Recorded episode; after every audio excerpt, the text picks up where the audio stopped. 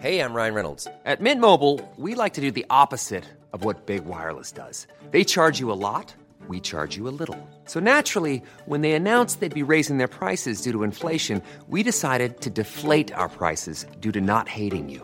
That's right. We're cutting the price of Mint Unlimited from $30 a month to just $15 a month. Give it a try at mintmobile.com slash switch. $45 upfront for three months plus taxes and fees. Promo rate for new customers for limited time. Unlimited more than 40 gigabytes per month. Slows. Full terms at mintmobile.com. Bonsoir à tous, très heureux de vous retrouver comme chaque soir à la même heure. Soir Info vous accompagne jusqu'à minuit sur euh, CNews autour de la table pour évoquer l'actualité euh, ce soir. Régis Le Sommier, bonsoir cher euh, Régis. Bonsoir Julien. Spécialiste notamment des questions internationales. Jean-Sébastien Ferjou est parmi nous également. Bonsoir cher Jean-Sébastien qui est arrivé à point nommé pour le début de cette émission. Nathan Dever, écrivain. Bonsoir. Bonsoir. Euh, mon petit doigt m'a dit que vous étiez passé au sein de l'agriculture aujourd'hui. Exactement. Et eh ben c'est très bien. J'espère que vous en avez bien profité. Johan Usaï du service politique de CNews est avec nous également. On accueillera Maurice Bucco pour les questions de police-justice dans, dans quelques minutes. On entre de plein pied dans cette émission sans perdre de temps. Beaucoup de choses à évoquer, notamment bien sûr Emmanuel Macron qui a provoqué l'inquiétude chez les Français euh, hier en évoquant euh, la possibilité d'un envoi de troupes en Ukraine pour soutenir les soldats de Volodymyr Zelensky, en difficulté euh, bien sûr face à la Russie. Le président a évoqué la question hier soir depuis l'Elysée, alors qu'il avait réuni euh, ses partenaires européens. Une hypothèse largement rejetée quelques heures plus tard par ces mêmes partenaires européens. Aminat Adem. Depuis sa déclaration sur un éventuel envoi de troupes occidentales en Ukraine, Emmanuel Macron fait cavalier seul. De l'Espagne à l'Allemagne, les alliés européens sont unanimes. Aucun déploiement de soldats n'est envisagé le chancelier allemand Olaf Scholz l'affirmait encore aujourd'hui. Ce qui avait été convenu dès le début entre nous s'appliquait également à l'avenir, à savoir qu'il n'y aurait pas de troupes au sol, pas de soldats sur le sol ukrainien envoyés par les pays européens ou les États de l'OTAN. L'Europe se veut prudente, tout comme l'OTAN qui a fermement exclu toute intervention de troupes au sol. Même son de cloche du côté du Royaume-Uni, mais également des États-Unis dont l'aide financière de 60 milliards de dollars à l'Ukraine est toujours bloquée par le Congrès. Autre réaction et pas des moindres, celle du Kremlin. Le porte-parole russe Dimitri Peskov fustige Emmanuel Macron et met en garde les pays occidentaux. Bon nombre des pays présents lors de cette conférence à Paris ont conscience du danger que représente une implication directe dans un conflit à grande échelle sur un champ de bataille. Et bien entendu, ce n'est absolument pas dans leur intérêt, ils doivent en être conscients. Ces pays devraient donc penser à leurs intérêts et à ceux de leurs citoyens. Lors de sa récente visite en France, le président ukrainien et Emmanuel Macron ont signé un accord de sécurité censé garantir un soutien civil et militaire à l'Ukraine, un accord qui sera prochainement débattu et voté au Parlement. Régis Le Sommier pour apporter un premier commentaire. Les déclarations d'Emmanuel Macron vous ont-elles euh, choqué hier, Régis ce, pas en avant pour agiter les, passions guerrières? Est-il bien responsable? Écoutez, moi ce qui m'a surtout choqué, c'est le rétropédalage immédiat euh, quelques heures plus tard, on apprenait que le, le Premier ministre hollandais disait oui, euh, y a, ça n'a jamais été débattu. Olaf Scholz est intervenu immédiatement jusqu'à la Pologne. Ah, la décision, il l'a prise tout seul. Hein. Oui, jusqu'à la Pologne qui d'habitude est plutôt euh, comment très euh, vent debout pour intervenir. Là, les Polonais ont assez rapidement dit que eux n'interviendraient pas. Et puis ce coup de grâce, 18h02, communiqué de la Maison Blanche, nous n'enverrons pas de soldats en Ukraine. Donc si vous voulez tout à coup, au fur, et à mesure de la journée, le président français s'est retrouvé euh, extrêmement seul euh, dans, dans, ses paroles. Et je pense qu'il s'en tirera par... Euh, il dira que finalement, il n'a pas exactement dit ça et que voilà, on passera à la suite et on passera à une nouvelle bourde plus tard. Adrienne Watson, qui est donc, vous venez de l'évoquer, la porte-parole du Conseil de sécurité nationale des États-Unis, le président Biden a été clair sur le fait que les États-Unis n'enverront pas de soldats combattre en Ukraine. Jean-Sébastien, le monde entier, pour parler euh, simplement et contre la ligne tenue hier par le président de la République, pourquoi s'est-il avancé sur ce scénario hautement improbable? C'est vrai qu'on peut se poser la question de, cette euh, prise de position, surtout dans l'évolution euh, qui est celle d'Emmanuel Macron, qui euh, initialement ne voulait pas humilier Vladimir Poutine et qui finalement finit par apparaître comme le plus finalement avancé des dirigeants occidentaux en matière de soutien à l'Ukraine. Même si quand on écoute bien ce qu'il disait hier, il disait bien, il prenait soin de préciser qu'il n'y avait pas d'unanimité, que c'était juste une piste Et d'ailleurs, on ne sait pas bien ce que ça veut dire, envoyer des troupes au sol, parce qu'il y a déjà des formateurs. Hein. Quand vous envoyez euh, un certain nombre d'armes, c'est évident que... pourquoi cette déclaration? Pourquoi maintenant, selon vous? Mais Certains y ont vu une, très cynique diversion. Ce qui me perturbe, ça n'est pas le fond de la déclaration. Ah bon? C'est effectivement les motivations d'Emmanuel Macron. S'agit-il de cynisme pour passer à autre chose. S'agit-il d'inconstance parce qu'on l'a vu justement passer d'une ligne politique euh, à une autre? Je trouve que c'est perturbant effectivement parce que n'avoir consulté ou en tout cas on voit bien que là, ça n'est pas ça qui euh, facilite ni l'intégration de l'OTAN, ni, euh, ni l'intégration euh, dans, enfin, dans une perspective de souveraineté ou d'autonomie euh, de défense européenne. Donc quel est le bénéfice d'avoir dit ça? L'autonomie stratégique, précisément, c'est de rester beaucoup plus ambigu que ce qu'a été le président de la République en la matière. À l'heure où l'on se parle, il y a zéro bénéfice pour lui. Au contraire, au contraire, il y a un déficit et une forme de, une forme de décrédibilisation aux yeux de nos, nos partenaires. encore plus absurde, c'est la question très simple, c'est au-delà du principe, hein, au-delà de l'opportunité de ne faire ou ne pas le faire, concrètement, si tant est que nous souhaitions le faire, que serions-nous capables de faire? Parce que c'est un vrai révélateur de faiblesse à mon sens, que de mettre en avant justement les failles d'une telle proposition. Je vous remercie pour cette remarque parce que justement, on a joint le, général Desportes tout à l'heure et on lui a posé précisément cette euh, question. Et Nathan, vous rebondirez euh, derrière. La France dans le cas où euh, cette euh, déclaration d'Emmanuel Macron venait à s'avérer ou à se réaliser, à se concrétiser, la France aurait-elle les moyens d'assumer un conflit armé avec la Russie? Le général Desportes. On ne sait pas de quoi demain euh, sera fait, on ne sait pas comment cette guerre va évoluer, et on avance en ordre dispersé, distribuant au petit bonheur la chance des armes. Mais pour dominer la Russie et l'armée russe, il faut monter en puissance. Il est clair que les budgets militaires de la France en particulier, pas que mais de la France, sont tout à fait insuffisants face aux menaces. Il faut aussi, concernant la France, concernant aussi d'autres pays, retrouver de la masse, ce que l'armée française a perdu depuis la chute du mur en 1989. Et donc, il n'est pas impossible qu'une des bonnes solutions soit de revenir au service national. Avec une armée professionnelle, nous ne trouverons jamais les effectifs capables de redonner à la France et d'ailleurs aux autres armées européennes la masse suffisante pour combattre les, éventuellement, ce que personne ne souhaite, directement les troupes russes. La France n'est pas armée, la France n'est pas prête, en tout cas pas suffisamment, pas calibrée pour un conflit de haute intensité avec l'une des premières puissances nucléaires de la planète, si ce n'est la première non, la deuxième puissance nucléaire de la, non, planète. en termes de tête euh, nucléaire, c'est la première. C'est la première puissance nucléaire de la planète. Nathan Dever. Trois petites remarques. Ouais. La première, c'est que dans ce genre de sujet, il me semble quand même que ce à quoi nous assistons, à nous, observateurs du débat public et de la vie politique, c'est uniquement la face visible de l'iceberg. Et qu'évidemment, euh, s'agissant des relations entre M. Macron et M. Poutine, il y a toute une face immergée, il y a des, des choses un peu secrètes. Il y a euh, et peut-être que cette phrase s'inscrit dans une stratégie d'intimidation, de rapport de force souterrain, opaque, dont nous ne savons rien. Vous pensez que le président de la République est capable d'intimider le Kremlin? Il me semble, il y a eu, euh, vous vous souvenez, ce moment où Emmanuel Macron avait fait fuiter euh, dans un documentaire des conversations avec Vladimir Poutine. du point de vue du Kremlin, je ne crois pas qu'il considère qu'il y ait beaucoup de secrets dans, dans les relations avec la diplomatie. Peut-être dans une sorte de bras de fer dont nous n'avons pas tous les tenants et les aboutissants. La deuxième remarque que j'aimerais faire, concernant l'expression va en guerre, je ne comprends pas très bien ce qu'elle signifie parce que, et, je ne suis pas euh, particulièrement complaisant envers euh, Emmanuel Macron, dont la politique internationale, euh, en Afrique notamment, n'a pas été particulièrement brillante.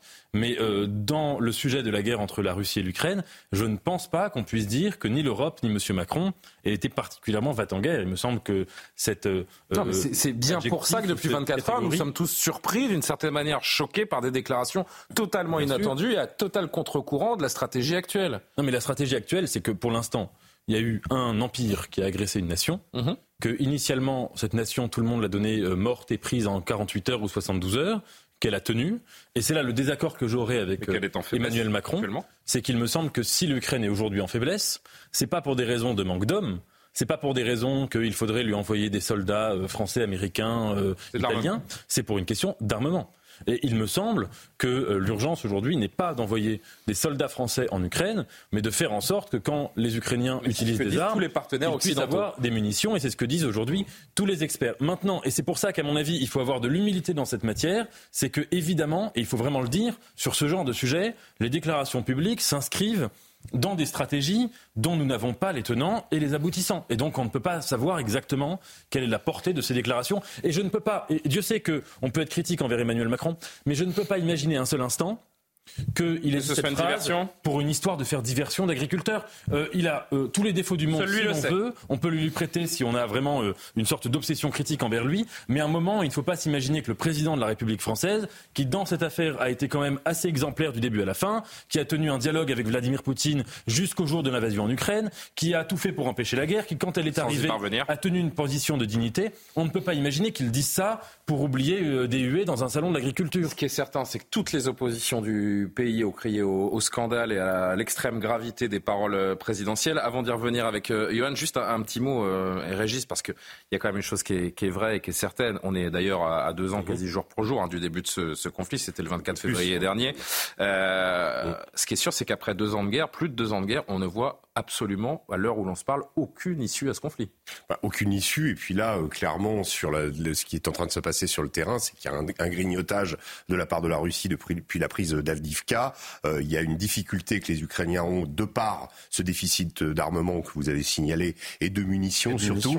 Euh, et donc, les Ukrainiens ont du mal à établir une ligne défensive. les Ukrainiens ne sont plus aujourd'hui en position offensive, ils sont en position défensive et les Russes sont en train de grignoter village par village on ne sait pas où ça va s'arrêter. On ne sait pas si les Ukrainiens vont pouvoir contenir euh, l'assaut des Russes qui, est, qui attaque dans quatre directions différentes à l'heure où on parle. Et peut-être que les Russes vont menacer euh, Kharkov à un moment. Donc on est euh, dans une situation où il peut y avoir un effondrement. je pense que une part de ce discours guerrier d'Emmanuel Macron et des dirigeants européens en, général vient pour combler d'abord un problème qu'ont les Américains, c'est-à-dire que les Américains n'arrivent pas à voter une aide supplémentaire euh, à l'Ukraine de par l'intervention des républicains qui euh, veulent la corréler à d'autres problèmes intérieurs américains. Et les Américains étant tellement euh, centrés sur eux-mêmes qu'ils ne peuvent plus envoyer de l'aide, ils ne veulent plus le faire. Donc l'Europe essaye de combler ce vide. Mais comblant ce vide avec quoi? Et c'est là où ce que disait le général Desportes est assez vrai. Aujourd'hui, on, on, a réduit les budgets militaires. On n'est pas en économie de guerre, contrairement à la Russie. Donc qu'est-ce qu'on va faire? Comment va-t-on pouvoir aider l'Ukraine. Et les propos d'Emmanuel Macron sont peut-être là pour dire, euh, voilà, essayer de tenter de combler ce vide maladroitement, parce que euh, finalement on s'aperçoit que ça, ça mène nulle part et qu'il est même euh, d'une certaine façon encore plus décrédibilisé de par l'attitude de ses propres alliés. En tout cas, il a récolté donc ici en France une énorme polémique politique. Yohann Usaid, des déclarations qui ont enflammé les oppositions, notamment depuis l'Assemblée nationale, mais pas seulement. Oui, à gauche déjà, le premier secrétaire du Parti socialiste évoque l'inquiétante légèreté présidentielle qui, autour d'une conférence de presse, se dit éventuellement prêt à engager la France comme nation co-belligérante dans cette guerre, soutenir la résistance euh, ukrainienne, oui, entrer en guerre avec la Russie et entraîner le continent serait une folie, dit Olivier Faure. Jean-Luc Mélenchon, à présent, estime lui aussi que l'envoi de troupes en Ukraine ferait de nous des belligérants. La guerre contre la Russie serait une folie, dit le leader de la France insoumise. Pour lui, cette escalade verbale belliqueuse d'une puissance nucléaire contre une autre puissance nucléaire majeure est déjà un acte irresponsable. Le Parlement doit être saisi et dire non, pas de guerre. Il est plus que temps de négocier la paix en Ukraine avec des clauses de sécurité mutuelle. La déclaration d'Emmanuel Macron était bien sûr euh, également au cœur aujourd'hui des questions au gouvernement à l'Assemblée nationale. Toujours pour la France insoumise, c'est Bastien Lachaud qui s'est exprimé et qui a interrogé le Premier ministre. On l'écoute. Le président Macron a évoqué la possibilité d'envoyer des troupes françaises en Ukraine. En dynamique, rien n'est exclu. Nous serions alors de fait en guerre avec la Russie. Deux puissances nucléaires qui s'affrontent sur le territoire d'un tiers, ce n'est pas une option. C'est une escalade incontrôlée, irresponsable et insensée qui menace gravement la paix. La France est une puissance dotée de l'arme nucléaire, membre permanent du Conseil de sécurité de l'ONU. Elle a toujours eu une voix singulière dans le concert des nations. Elle doit agir pour le respect du droit international au lieu de jeter de l'huile sur le feu et d'attiser la guerre. Gabriel Attal, également interpellé par Marine Le Pen, la présidente du groupe du Rassemblement national à l'Assemblée, voit dans la déclaration d'Emmanuel Macron une menace pour notre pays. On me dit que c'est dans l'intérêt de l'humanité, Mais quel est donc ce droit divin qui a fait de la France le soldat de toutes les justes causes dans le monde En affirmant que l'envoi de troupes au sol n'était pas exclu, Emmanuel Macron a franchi une étape supplémentaire vers la co-belligérance, faisant planer un risque existentiel sur 70 millions de Français et plus particulièrement sur nos forces armées déjà déployées à l'est de l'Europe. Les réactions internationales qui se multiplient démontrent que cette inquiétude se diffuse en Europe et dans le monde entier. Marine Le Pen qui estime donc que le président de la République fait courir un risque existentiel pour 70 millions de Français. Alors face à cette déclaration qui a suscité beaucoup d'émoi, l'Elysée a voulu rectifier le tir et corriger. Ce serait vrai, oui, si la France entrait vraiment en guerre contre la Russie, mais ce n'est pas le scénario envisagé par Emmanuel Macron. Sa déclaration faite hier avait plusieurs objectifs, disent aujourd'hui ses conseillers. D'abord mettre la pression sur les Européens pour qu'ils tiennent leurs engagements, car seulement 30% des armes munitions promises à l'Ukraine ont effectivement été livrées jusqu'à présent, et puis mettre la pression sur les Européens aussi pour les forcer à assurer leur propre sécurité et ne plus dépendre des États-Unis, car en cas d'élection de Donald Trump en novembre prochain, il est très probable que Washington laisse l'Europe gérer seule le soutien à l'Ukraine. Pas question donc pour le chef de l'État d'envoyer des troupes françaises ou européennes pour combattre sur le front les troupes russes, même si l'Élysée précise aujourd'hui que des hommes, des services de renseignement ou des démineurs pourrait, si nécessaire, épauler les militaires ukrainiens. La question de Marine Le Pen, en tout cas agacé Gabriel Attal, le Premier ministre qui a tiré à boulet rouge sur l'ancienne candidate à l'élection présidentielle en lui rappelant ses liens avec Vladimir Poutine et en imaginant ce qu'aurait été la position de la France si elle était au pouvoir. Si vous aviez été élu en 2022, Madame Le Pen, on ne serait pas en train de fournir des armes aux Ukrainiens pour se défendre, on serait en train de fournir des armes à la Russie pour écraser les Ukrainiens. C'est ça la réalité. C'était dans votre programme. Madame la présidente Le Pen, vous m'interrogez sur. Vous m'interrogez sur une hypothèse de soldats français ou européens sur le sol ukrainien. Mais je vais vous le dire, Madame Le Pen, quand on lit les enquêtes qui sont réalisées, encore celle du Washington Post le 30 décembre dernier, il y a lieu de se demander si les troupes de Vladimir Poutine ne sont pas déjà dans notre pays. Je parle de vous et de vos troupes, Madame Le Pen. Alors l'enquête évoquée par Gabriel Attal accuse le Rassemblement national de reprendre des éléments de langage du Kremlin pour affaiblir le soutien européen à l'Ukraine et tenter de retourner l'opinion euh, publique. Enfin, ce qui fait dire euh, au Premier ministre que si Marine Le Pen était au pouvoir, la France livrerait des armes à la Russie. C'est euh, dans son programme présidentiel, Marine Le Pen, en 2022, souhaitait nouer une alliance militaire avec Moscou. Merci beaucoup, Johan Uza. les troupes de Poutine au Rassemblement national L'attaque est euh, cinglante. Commentaire sur cette réponse du, Premier ministre? Moi, je trouve que c'est excessif et je pense que c'est pas digne d'un premier ministre de de se mettre, enfin de de, de, comment dire, de, d'agiter des arguments pareils. Euh, c'est grossier, c'est caricatural. Euh, peut-être que Marine Le Pen a évoqué une, euh, la possibilité de vendre des armes. À l'époque, le contexte était complètement différent. Donc aujourd'hui, ressortir ça a posteriori et expliquer que les gens du Front National sont les troupes de Vladimir Poutine, d'abord, ça voudrait dire qu'ils sont quand même assez nombreux puisqu'il y a 13 millions de personnes qui ont voté pour Marine Le Pen la dernière fois. Donc euh, un peu de mesure quand même, et ça serait pas mal parce que de, de c'est le problème de, de, de, ce gouvernement, c'est que on voit que c'est on est dans l'excès, on n'est pas dans la, la gestion euh, calme, sage du pouvoir. ce qui fait mal à Gabriel Attal, c'est que celle qui paraît modérée, sage, calme, comme vous le dites dans cette séquence, c'est Marine Le Pen. C'est Marine Le Pen, et c'est un peu, euh, c'est contre-productif à mon avis totalement. Euh, Nathan Dever, sur chaque polémique en ce moment, la majorité présidentielle met en accusation le Rassemblement national, et celle-ci euh, a de quoi faire, faire rougir de colère à, à la toute droite de l'hémicycle. Si c'était une métaphore sans fondement, ce serait de la grandiloquence, ce serait de la mauvaise éloquence. C'est fondé, le RN, dans les troupes de Vladimir Poutine Il y a des faits. Euh, quand en 2016, Mme Le Pen pose devant, ou en 2015, pose devant un tableau avec le visage de Vladimir Poutine, de Donald Trump et le sien entre les deux, et qu'elle se présente comme l'équivalent français de Donald Trump aux États-Unis et de Vladimir Poutine euh, en, Russie, c'est un fait. Quand euh, on connaît les histoires d'emprunts russes, je ne vais pas revenir dessus.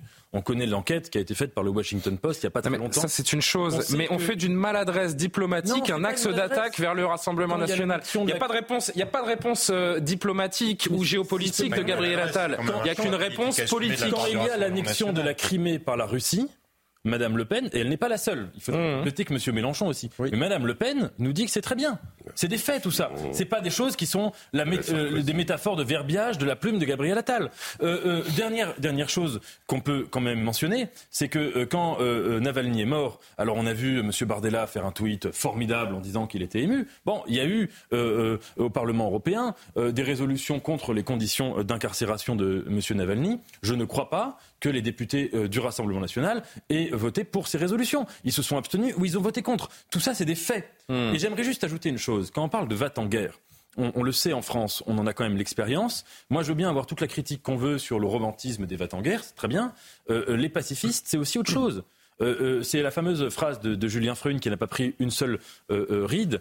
c'est quand il dit lors de sa soutenance de thèse à Jean Hippolyte, comme tous les pacifistes, vous pensez que c'est nous qui désignons l'ennemi en politique, c'est toujours l'ennemi qui nous désigne. Mmh. Et en l'occurrence, M. Poutine euh, euh, a désigné euh, l'Europe occidentale, l'Europe décadente, l'Europe dégénérée, l'Europe des LGBT, l'Europe des femmes libres, l'Europe des minorités. Il a désigné ça comme son ennemi. Il l'a répété récemment dans son interview. Sauf qu'il n'y a pas que le Rassemblement national qui est hostile et qui trouve grave le moment et cette sortie du président de la République. il y a M. Zemmour, il y a M. Et ça va bien au-delà de l'hostilité du Rassemblement national. je crois qu'il faut distinguer deux choses. Je pense qu'il est justifié et ça fait partie du combat politique de pointer ce que vient de rappeler euh, Nathan. Ce n'est pas une maladresse diplomatique de la part ni du Rassemblement national, ni d'Éric Zemmour, ni de Jean-Luc Mélenchon. Non, non, la maladresse, la maladresse diplomatique, je me suis mal exprimé, ah. la maladresse diplomatique, je l'impute au président de la République. Ah, ok, d'accord. Mais en tout cas, ce, sont des choix politiques assumés, de fascination et pour le modèle de société de la Russie, pour son modèle politique. Alors certainement moins maintenant et moins 2022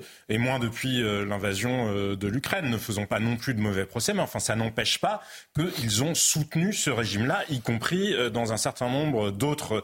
Euh, donc le président de la République, à travers cette déclaration, donc on se rejoint tous, à travers cette déclaration, il cherche à faire sortir le RN du bois un petit peu. Non, mais et de les mettre en porte-à-faux. Je disais sur le fond, je rejoins Nathan dans le sens où je pense que ça n'est pas parce que vous essayez euh, d'apaiser un tigre que vous allez le rendre euh, végétarien. Donc à partir du moment où quelqu'un vous a désigné comme ennemi, effectivement, s'il vous a désigné comme ennemi, vous êtes son ennemi. Et moi, quand je vois les tweets de Jean-Luc Mélenchon, euh, qui est beaucoup plus d'ailleurs virulent que, que, Marine Le Pen, qui dit que finalement la Russie ce serait le camp de la paix, mais c'est totalement absurde. La Russie s'attaque aux intérêts, elle s'est pas seulement attaquée à l'Ukraine, elle s'attaque aux intérêts français et aux intérêts de la quasi-totalité des pays de l'Union européenne, que ce soit sur le territoire de l'Union européenne ou en Afrique. Elle a des opérations en permanence de déstabilisation de nos démocraties. Donc arrêtons de faire comme si la Russie était dans une intention de paix vis-à-vis de l'Occident. C'est parfaitement absurde. Non, mais ce qu'on se demande, c'est est-ce qu'on a cherché. Arrêtons de voir. La question qu'on se pose, Jean-Sébastien. Arrêtons de voir dans la Russie la source de tous les maux dans le monde. Euh, nos, problèmes en Afrique, excuse-moi, euh,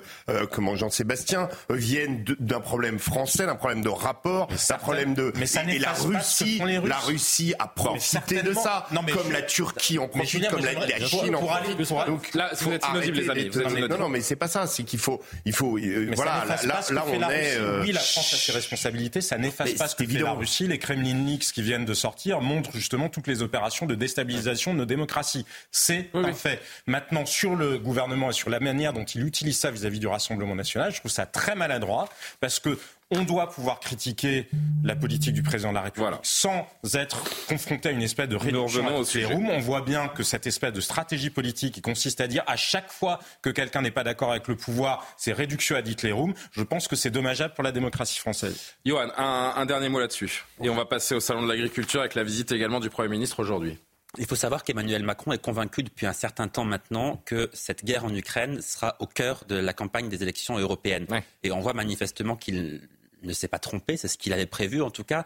Et il est évident que le gouvernement, et notamment Gabriel Attal, va rappeler au Rassemblement national tout au long de cette campagne jusqu'au mois de juin prochain les prises de position précédentes. On va assister à cela de manière quasi quotidienne parce que la Russie, c'est vraiment un point de faiblesse, une faille pour Marine Le Pen. Nous nous rejoignons tous Emmanuel Macron à chercher d'une manière, d'une certaine manière, des effets collatéraux de sa déclaration d'hier pour l'impliquer à la politique nationale et mettre en porte-à-faux le Rassemblement oui, mais national. C'est aussi de la politique parce que les déclarations déclarations passées, on, ne peut pas les effacer et les oublier. Vous avez oublié. De... on ne peut pas. Emmanuel Macron a reçu Vladimir Poutine à Versailles pour l'inauguration. Personne, personne ne l'obligeait. Personne ne l'obligeait à recevoir. Messieurs, messieurs, messieurs. Mais c'est incomparable. Il était président de la République. Évidemment, il est dans son rôle. Il est obligé de recevoir le, chef d'État russe à Versailles. Non, je suis désolé. Il me reste 6 minutes avant le journal. Je voudrais qu'on entame le thème sur euh, l'agriculture. On va juste conclure quand même en rappelant, et chacun en fera les conclusions qu'il euh, qu'il voudra, qu'en 5 jours, le chef de l'État a quand même créé l'embarras dans sa majorité à deux reprises avec cette histoire des soulèvements de la terre et cette séquence avec la guerre en Ukraine. De là à parler de diversion, il y a un pas que je ne franchirai pas. Et vous faites bien. Depuis son inauguration, le salon de l'agriculture s'est mué donc en champ de bataille politique. On y est toujours après la visite calamiteuse du euh, président samedi. Jordan Bardella et Gabriel Attal donc ont tour à tour investi les, les allées du salon. Lundi, hier, vous vous en souvenez, on en a beaucoup parlé hier, le président du RN a disserté sur la dérive, je le cite, hein, schizophrénique, paranoïaque ou encore complotiste du chef de l'État. Quelques heures plus tard, aujourd'hui, c'est donc Gabriel Attal qui a qualifié le RN cette fois de passager clandestin de la crise. Écoutez. La réalité, on le voit, c'est que le Rassemblement national et Marine Le Pen, euh, premier chef, ce sont les passagers clandestins de cette crise agricole. Passagers clandestins Mais bien sûr, parce qu'ils sont là, ils attendent que la crise euh, s'éveille, et puis ils viennent butiner sur euh, cette crise, expliquer qu'ils auraient toutes les solutions. Madame Le Pen, ça fait plus de 20 ans qu'elle est élue. Le Rassemblement national, il a 40 ans de bilan au Parlement européen. Qu'est-ce qu'ils ont fait depuis 40 ans? Qu'est-ce qu'elle a fait, Madame Le Pen, depuis 20 ans au Parlement européen? Est-ce qu'il y a eu une proposition de résolution, une proposition d'amendement, une question sur la question de nos sur l'enjeu de nos agriculteurs? Mais, mais, rien, mais rien du tout. Johan, des échanges à distance, encore une fois, qui en disent long sur la situation. On, on continue, hein. finalement, c'est transversal avec le sujet qu'on vient d'avoir, hein. qui en dit long sur la, situation politique du moment. Le Rassemblement national et le camp présidentiel se sont mutuellement choisis comme adversaires principaux pour les prochains mois jusqu'au 9 juin prochain et ces élections européennes. C'est une certitude et chaque événement est un prétexte pour entretenir cette opposition. Mais oui, mais vous avez l'air. Ah non, mais je découvre pas la. Oui, mais excusez-moi. Non, mais c'est la vie politique depuis toujours. Aujourd'hui, c'est entre Emmanuel Macron et le Rassemblement national, parce que les Français ont choisi de les porter tous les deux au second tour de l'élection présidentielle, deux fois de suite, parce que les Français ont choisi d'en faire les principaux adversaires. Premier parti d'opposition aujourd'hui, si ce n'est le Rassemblement national. Donc il est évident que tout cela est, évidemment mis en scène politiquement, oui, mais parce que ça correspond à une réalité aussi. Et le principal adversaire du Rassemblement national, c'est Emmanuel Macron. Et le principal adversaire d'Emmanuel Macron, c'est le Rassemblement national. C'est vrai pour les élections européennes. Regardez les sondages. Aujourd'hui, qui est largement en tête? C'est Jordan Bardella qui est tête de liste du RN. Donc naturellement, le camp présidentiel cognent sur leur principal adversaire. C'est de la politique et ça ne va pas s'arrêter, ça va continuer. Jean-Sébastien Ferjou, vous seriez euh, Emmanuel Macron? Ce que vous n'êtes pas, hein, pour le moment. En, tout cas, vous seriez inquiet, euh, blague à part, vous seriez inquiet de ces images très favorables, notamment hier au président du Rassemblement national? Bah après, le salon de l'agriculture, ce n'est pas nécessairement la France dans son ensemble. Je pourrais ajouter les sondages, pour ajouter les différentes enquêtes d'opinion, cette normalisation de plus en plus euh, visible.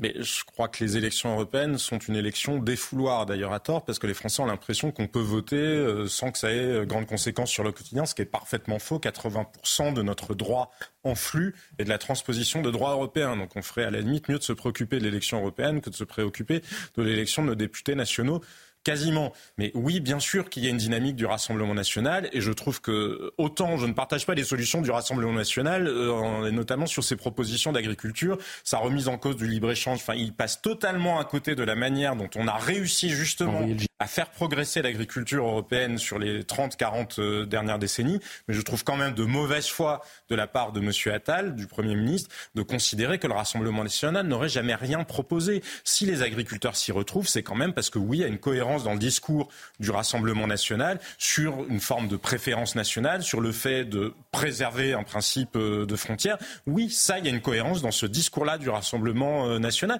Et je pense qu'il ne suffit pas de pointer les failles du Rassemblement national. Il faut défendre les forces de ce qu'on propose comme modèle. Et je pense que le gouvernement n'est plus capable, comme il se mélange et qu'un jour il dit blanc, un jour le lendemain il dit noir, qu'Emmanuel Macron désavoue ses ministres sur les plus planchers et d'autres, ils ne sont plus capables de défendre leur propre Mais vous savez les, agriculteurs votent, moins, votent, en moyenne moins pour le Rassemblement national que l'ensemble. Mais là, on a Sauf que le RN est de moins en moins boudé quand même par les, par les agriculteurs. Deux petits mots, Régis et Nathan. Nathan d'abord. À supposer que Marine Le Pen soit élue aux prochaines élections. Mhm. Ce qui, à mon avis, n'est pas exclu parce que euh, bah. euh, Macron a été présenté comme un Obama français. On se souvient de comment a fini Obama pour des raisons peut-être assez analogues. La responsabilité que les historiens pourront établir, c'est d'une part que les deux mandats d'Emmanuel Macron, pour l'instant, auront introduit dans la vie gouvernementale un certain nombre de concepts introduits par le Rassemblement national, euh, sur le plan sécuritaire, sur la question de l'immigration, etc. Mais un deuxième sujet, qui est à mon avis le principal, c'est que le, euh, Emmanuel Macron s'était fait comme promesse d'empêcher les Français de voter pour Marine Le Pen. Il a été assez aveugle à la question sociale. Et évidemment, il ne faut pas se cacher dessus que euh, même si le Rassemblement national a une idéologie qu'on connaît, etc., les Français qui votent pour lui en grande partie, sont des Français qui souffrent et qui expriment une souffrance. En tout cas, évidemment que si on ne questionne pas cette souffrance, si on ne cherche pas à la guérir, si on ne cherche pas à en atténuer et en, en supprimer les causes, ben on ne peut pas lutter contre le Rassemblement national. En tout cas, à chaque crise, on voit que le, parti de Marine Le Pen euh, en profite d'une certaine manière aussi. En profite, et puis surtout, il ne faut pas oublier que la sociologie du Front National a évolué. Vous dites, oui, euh, les, agriculteurs sont plus timorés que le reste de la France. Mais en fait, c'est pas vrai. Moi, j'habite dans l'heure. Euh, quatre en 2022, c'est la réalité. Non, mais attendez, euh, sur ce département qui était euh, comment ultra majoritairement LR avant, quatre des circonscriptions sur cinq ont été remportées par le RN aux dernières élections, et la dernière a été remportée par la NUPS. Et vous avez aussi beaucoup d'électeurs qui ont boudé les filles pour aller vers le RN. Et bien hein. sûr, et donc au niveau euh, de cet accueil qu'a eu Jordan Bardella, il correspond à la nouvelle sociologie du Front National, et c'est très important. Ça veut dire que le fond de la France adhère aux, idées de, Marine Le Pen de plus en plus. Juste après le JT, je vais vous montrer une séquence de Gabriel Attal qui était donc euh, qui est allé au face-à-face comme le président de la République avec quelques agriculteurs aujourd'hui. On verra cette séquence et on verra qu'il il tire son épingle du jeu. En tout cas, sur la forme, c'est vrai que ça dénote avec les images et la, colère qu'on a vue euh, sur le visage d'Emmanuel Macron le, week-end dernier. On fait un, point actu d'abord avec Maureen Vidal. L'essentiel, Maureen.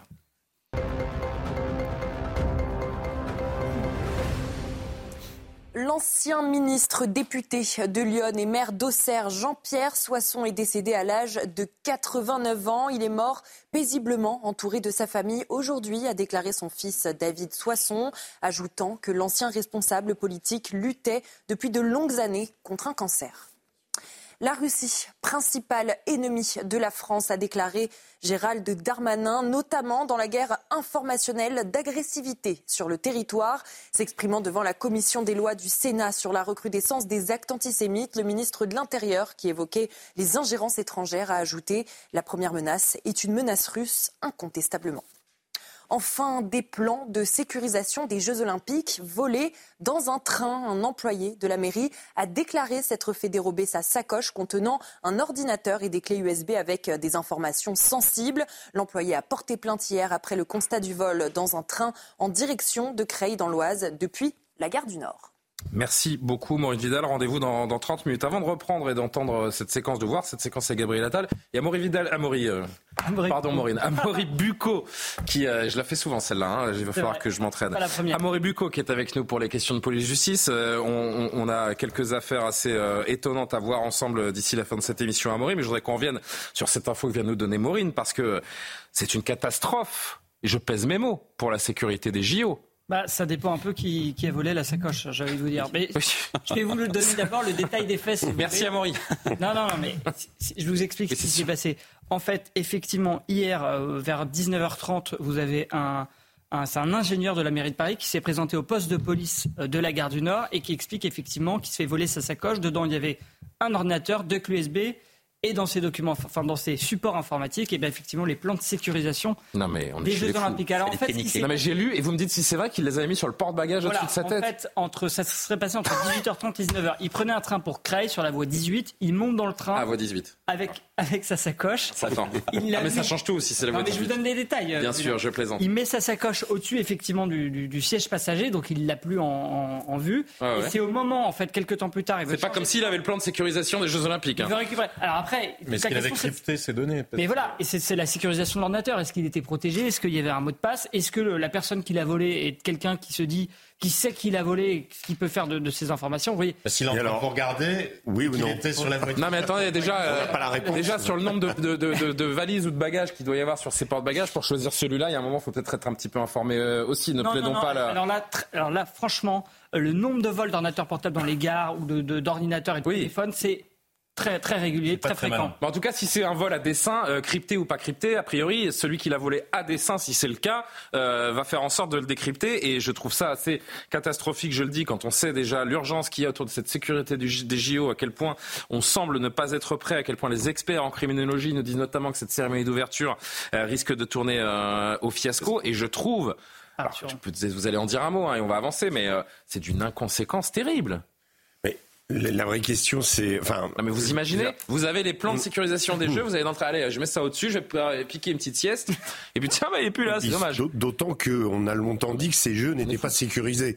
Donc euh, là, la personne en charge qui perd, euh, c'est quand même. Lui-même n'est pas très bien sécurisé, ouais. Non, non, mais c'est quand même la double peine, parce que combien de, de plateaux on a fait justement sur euh, le fait que ces jeux étaient trop grands, trop déments, et que ça allait être une catastrophe. pour refaire toute la sécurité des jeux avec un autre. Euh, mais il y a peut-être des copies, euh, on, espère en tout cas. Après, Julien, la ah sécurisation des jeux, euh, si c'est dire, enfin, je, je sais pas, je n'ai pas accès à ces documents, mais si c'est dire que la police sera à tel endroit, à tel endroit, qu'il y aura des tirs d'audit, etc., c'est pas forcément, euh, je sais pas à quel point ces données sont sensibles. En tous les cas, la police c'est quand même une drôle de... des données sensibles, évidemment. en, tout cas, ça ressemble vraiment à, un mauvais, canular, un mauvais canular. On m'avait raconté une histoire d'un banquier il y a quelques années qui travaillait dans les fusions qui était dans le, dans un train et qui s'apprêtait à faire un contrat très important, qui envoyait des textos et mhm. qui n'avait pas pensé au fait que son passager euh, travaillait pour une banque concurrente et qui s'était fait. C'est un grand classique. Complètement. les gens sont vraiment inconscients en matière de. Qu'il avait été viré. Très bonne anecdote. Très grave de faire ça de, de, de faire des, des, choses confidentielles dans le train ou de pas être malin. Donc euh, son téléphone portable, son ordinateur, on le garde à côté de ça. mais quand vous êtes chargé de la sécurité et que vous n'êtes pas capable de mettre en sécurité les données dont vous disposez, enfin bon. Non mais après il y a moyen quand même de crypter les données sur un ordinateur. Oui mais euh, les gens qui, si, encore une fois, on vient de le dire, si c'est volé à dessein, vous avez les moyens de décrypter. Enfin j'imagine que. Vraie question. C'est pour faire plaisir à Régis, euh, non, pirates, des hackers russes, oui, ils seront. allez. bon, allez retournons au salon de l'agriculture. Je voudrais qu'on voit juste cette séquence, cette séquence et on espère qu'on va retrouver les données de sécurité donc des, des JO et qu'on en saura plus sur cette affaire parce que c'est particulièrement euh, inquiétant. Qu'est-ce qu'il y a? Non, j'allais le dire si c'est un Russe qui a récupéré la manette. Vous le saurez vite si c'est un Russe. Non, moi je le saurais pas. je plaisante. Gabriel Attal, retour à nos moutons comme on dit, euh, c'est le cas de le dire, à nos vaches, à nos veaux, nos cochons. Euh, Gabriel Attal face à face avec un agriculteur qui a pas mâché ses mots, qui a osé se confronter au Premier ministre. Regardez. Ici, samedi, il n'y a pas des gens extrêmes, il y a surtout des gens extrêmement en colère. Vous connaissez la situation. Les agriculteurs, le monde agricole, le peuple attend quelque chose de votre part. J'espère que, et je viens vous saluer, je vous saluer, non pas con, faites attention. Vous avez des mots provocateurs, ne suivez pas l'exemple de M. Macron, qui aujourd'hui est exécrable. C'est pour ça qu'on agit ici. oui, que vous agissez ici. Mais je vous ai écouté, j'ai écouté Marc Fesneau, il y a des mots que je ne voudrais plus entendre à la télé. Je vous l'ai dit, je le répète, samedi, il y a des agriculteurs de tous bords, syndicales, politiques, qui étaient extrêmement en colère. Les recevoir avec 1000 CRS, c'est pas tellement bien. C'est pas l'image du salon. Monsieur Attal, on compte sur vous. Vous êtes nouveau dans les services. J'espère dans les services entre guillemets. Hein. Vous avez un petit peu d'ancienneté. Moi, j'en ai dans l'agriculture. Je connais très bien le sujet. Il va falloir des propositions sérieuses. Aujourd'hui, on a 40 ans de déficit de prix agricole. Vous le savez. On vend du maïs, du blé, des, fruits, des légumes au prix des années 80. Ça ne peut plus durer. On travaille à moyenne de 2,50 euros de l'heure. Vous connaissez les retraites de nos parents, tout ça. Il faut changer les choses. Sinon, je vous garantis, je le dis devant les caméras, ça va très mal se placer et vous le savez. Merci, M. Est-ce que je peux vous répondre? Oui, allez-y. D'abord, je suis le premier à avoir dit que sur les mobilisations des agriculteurs, il y a eu beaucoup de responsabilités. Ce matin, j'étais sur RTL, vous n'avez peut-être pas pu m'entendre. J'ai donné des exemples de blocage d'agriculteurs sur des autoroutes qui ont été levées, où les agriculteurs ont tout remis en état, et vous en avez même qui, sur leurs propres frais, ont payé des sociétés de balayage pour remettre les choses en état. Ça, on l'a jamais vu dans d'autres mouvements euh, sociaux et d'autres mobilisations. Je suis le premier à, parler de cette responsabilité. Johan, c'est vrai que cette, euh, cette visite du Premier ministre s'est beaucoup mieux passée que celle du Président de la République. On voit dans cette séquence c'est une interprétation qui est soumise à votre regard, à votre jugement, qu'il est presque plus habile dans ce genre de situation que le président de la République. En tout cas, plus calme, plus serein. Oh. Et le contact est plus aisé, j'ai l'impression, mais ce n'est qu'une interprétation. C'est difficile d'être moins habile que le président de la République en, ce moment, en, même temps. Parce que c'est vrai qu'Emmanuel Macron, à l'approche du salon de l'agriculture, a quand même multiplié les, les bourdes, les maladresses, euh, et même les, même les fautes. Quand l'Élysée invite les soulèvements de la terre euh, au, débat sur l'agriculture, si vous ne voyez pas que ça pose un problème, naturellement, c'est compliqué. Donc mhm. évidemment, Gabriel Attal a été très habile durant cette euh, séquence. Il a pris beaucoup plus de, précautions. Euh, sa communication a été bien meilleure. Il a reçu les agriculteurs par ailleurs à plusieurs reprises. Il a déminé avant le salon. Donc oui, de fait, il est, mieux accueilli que le président de la République. Il tire son épingle du jeu, du moins sur la forme?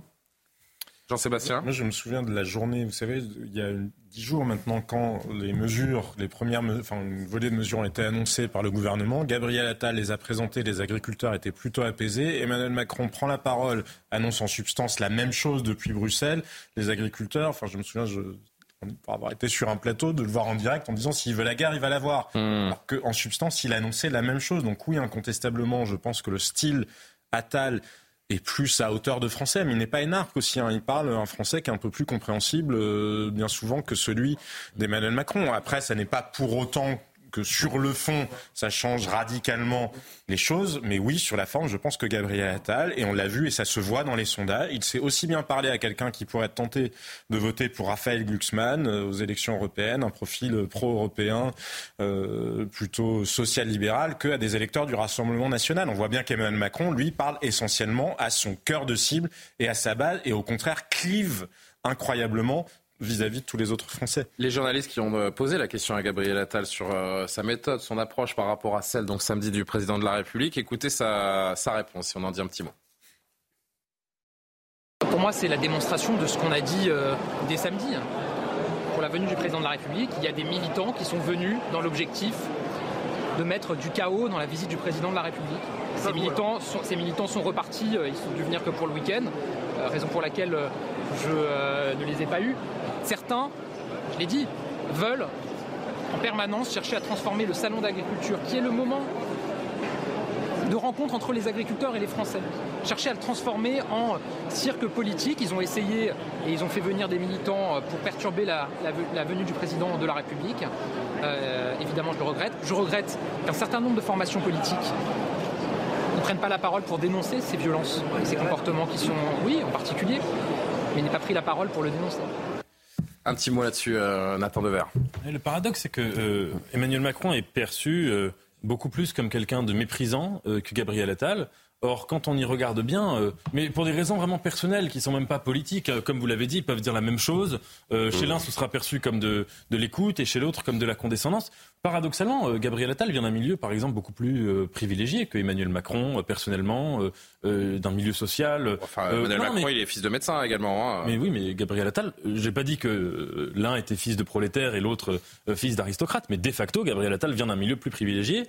deuxièmement, Gabriel Attal n'a pas mené particulièrement une politique formidablement sociale depuis qu'il est ministre dans les ministères successifs qu'il a, qu'il a pu occuper. Il me semble que la grande différence entre les deux, elle est double.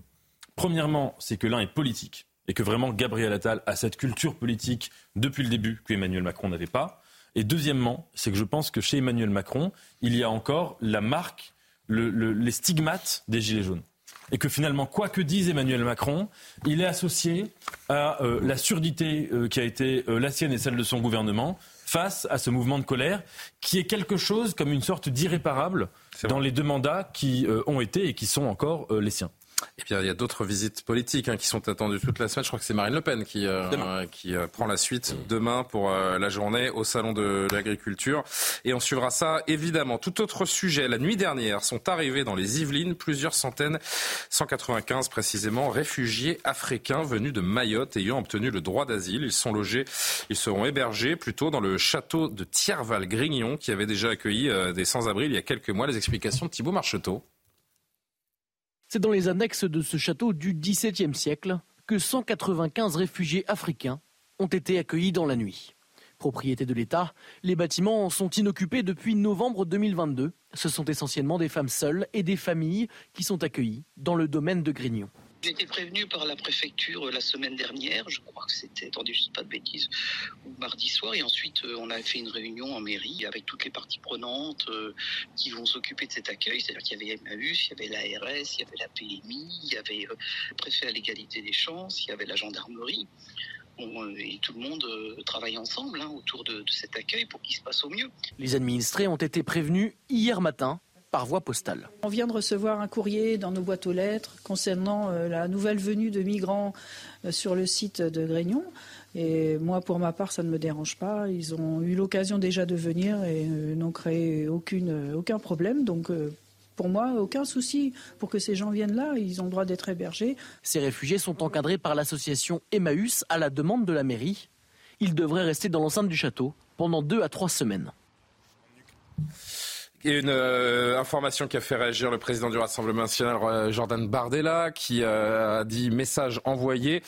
Entrez clandestinement à Mayotte, vous pourrez être rapatrié en métropole et logé dans un château du 18e. Si Gérald Darmanin avait pour objectif d'encourager la submersion de Mayotte des gens en proie au chaos, il s'y prendrait pas, il ne s'y prendrait pas autrement. Ce à quoi la secrétaire d'État aux Outre-mer a répondu Que cherchez-vous, Jordan Bardella, en ciblant spécifiquement ses familles et leurs lieux de résidence Aujourd'hui, vous affirmez qu'un réfugié politique est un clandestin. Demain, vous sous-entendrez qu'il s'agit de délinquants. Cette rhétorique a toujours mené au pire. Jordan Bardella aurait mieux fait de se taire car ces réfugiés sont éligibles au droit d'asile Yohann Usaï Non, mais c'est qu'il y, a le symbole d'abord loger des réfugiés dans un château, évidemment, des Français qui, eux, ont du mal à se loger, ont du mal à se chauffer, ont du mal à se nourrir, vont tout de suite... C'est ça le problème, en fait. C'est le choc des images. C'est le, choc des images, d'abord. évidemment, ça, ça, crée un problème qui est un problème politique, parce que le choc, évidemment, euh, oui, encore une fois, le choc des images est, tel, me semble-t-il, que naturellement, beaucoup de Français vont s'interroger sur les privilèges accordés à ces euh, réfugiés. Qui alors... je, crois avoir compris que c'est un hébergement temporaire. Ils ne sont pas longés ad vitam aeternam dans ce naturellement, Naturellement, c'est un hébergement temporaire. Mais encore une fois, d'un strict point de vue de la communication politique, les loger dans, ce type euh, de, de château, c'est quelque chose qui a des conséquences précisément politique. Ensuite, euh, ce ne sont pas des clandestins, effectivement, c'est des personnes qui relèvent du, du droit d'asile. Alors pour quelles raisons euh, ont-elles bénéficié du droit d'asile? Ces personnes qui sont en provenance des Comores, manifestement. alors, pardon, je crois que c'est de la République démocratique du Congo. Ah, de la République démocratique du Congo. Ils viennent de, Mayotte, ils étaient réfugiés à Mayotte et sont euh, originaires, eux, de la République démocratique du Congo. Donc, ils peuvent éventuellement ils relever du, du, droit d'asile. S'ils sont. Là, on est dans le cadre pur de la solidarité nationale. Voilà, c'est la solidarité nationale. Euh, je ne suis pas choqué outre mesure.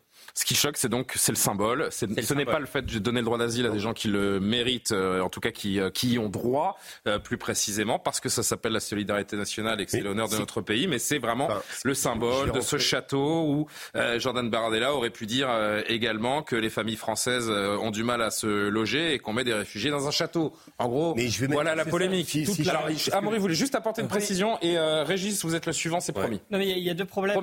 moi, moi, je comprends très bien si ces personnes effectivement sont éligibles euh, au, statut de réfugiés, qu'on les accueille, il n'y a pas de problème. Il y, a, effectivement le problème de l'image. Il faut quand même se dire que ces personnes réfugiées ont des téléphones portables qui vont prendre des photos et que en général aussi les personnes qui arrivent en France euh, font venir la diaspora en prenant des photos et en mettant en avant le cadre de, vie dans lequel ils se trouvent. Et donc, ça crée souvent des appels d'air. Et le deuxième problème, c'est qu'effectivement, là, pour, j'allais dire, 300 personnes, c'était 300 personnes par an que la France a accueillies, il n'y aurait pas de problème.